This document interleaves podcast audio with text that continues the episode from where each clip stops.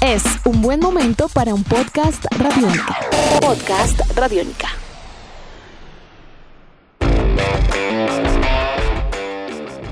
Los mundiales de ciclismo de ruta son a esta hora una incertidumbre total. Quedó listo el equipo colombiano que participará en la Olimpiada Internacional de Ajedrez y una tenista colombiana participará por primera vez en su carrera en un torneo de Grand Slam. Estas y otras noticias a continuación en Tribuna Radiónica. Pese a que en el viejo continente la mayoría de países está comenzando a reactivar eventos deportivos de carácter masivo, hay algunas regiones que aún no abren sus puertas del todo, afectando de esta manera el calendario del segundo semestre. Es el caso del ciclismo y más concretamente del Mundial de Ruta, el cual estaba estipulado para realizarse del 20 al 27 de septiembre en Suiza, pero la Unión Ciclística Internacional UCI, mediante un comunicado de prensa, informó que esto no será así. El gobierno del país helvético mantiene vigente la prohibición de la realización de eventos deportivos que involucren a más de mil personas. Todo esto hasta el 30 de septiembre, con lo cual la UCI se vio en la obligación de cancelarlo. Esto tiene que ver con que reunir a ciclistas, mecánicos, médicos, delegados y personal logístico sería inviable en las fechas estipuladas. ¿Qué hacer? Bueno, la UCI tiene toda la intención de realizar el evento este año, sí o sí, y está buscando una sede alterna, preferiblemente en Europa y de características geográficas similares a las que Suiza proponía. El plazo máximo para conocer esta nueva sede será el primero de septiembre próximo. Hablamos ahora del deporte ciencia, el ajedrez colombiano, que se ha mostrado activo en estas últimas semanas. Hace poco conocimos a los campeones en las categorías sub-14 y sub-20 de un torneo online que se realizó a nivel nacional. Pues bien, la Federación Colombiana de esta disciplina dio a conocer el equipo nacional que participará en la primera Olimpiada Online de Ajedrez organizado por la FIDE, la Federación Internacional de esta disciplina.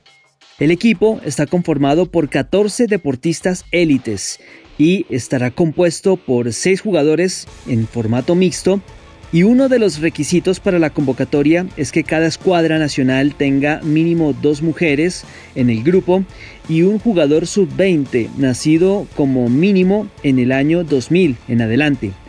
Habrán además seis jugadores de reserva y un capitán. Y esta Olimpiada tendrá la participación de 163 federaciones a nivel mundial, la cual comenzará el próximo 14 de agosto. La tenista colombiana en silla de ruedas y raqueta número uno de Colombia, María Angélica Bernal, formará parte del US Open que se llevará a cabo a partir del 10 de septiembre próximo. Es una buena noticia. La organización del certamen reveló el listado de deportistas que participarán y María Angélica logró instalarse en el evento teniendo en cuenta que actualmente es la número 10 del escalafón mundial. Bernal compite desde el 2007 en el circuito de la ITF y hasta la fecha ha ganado la no despreciable cifra de 21 títulos en la modalidad de sencillos y será la primera vez en su carrera profesional que disputará un gran slam, siendo además la segunda colombiana en lograrlo tras la participación en el 2008 de Johanna Martínez en el Abierto de Australia. Se espera que la tenista nacional esté viajando a finales de agosto junto a Juan Sebastián Cabal y Robert Pará, quienes también estarán compitiendo en la modalidad de dobles de este gran slam, el US Open, que ha tenido también mucha incertidumbre por parte de tenistas como Rafa Nadal, quien manifestó no participará, y Novak Djokovic, quien dijo que definitivamente sí estará.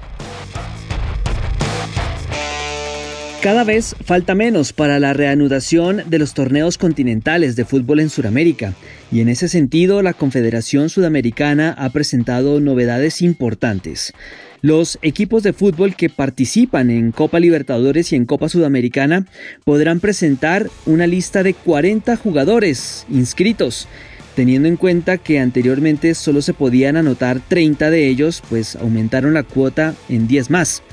De esta manera, también equipos como Independiente Medellín, Junior de Barranquilla, América de Cali que juegan Libertadores, Millonarios, Nacional, Deportivo Cali que juegan Copa Sudamericana, por poner unos ejemplos, podrán ampliar el grupo de jugadores si así lo estiman conveniente, para lo que será la reanudación de los torneos en el mes de septiembre.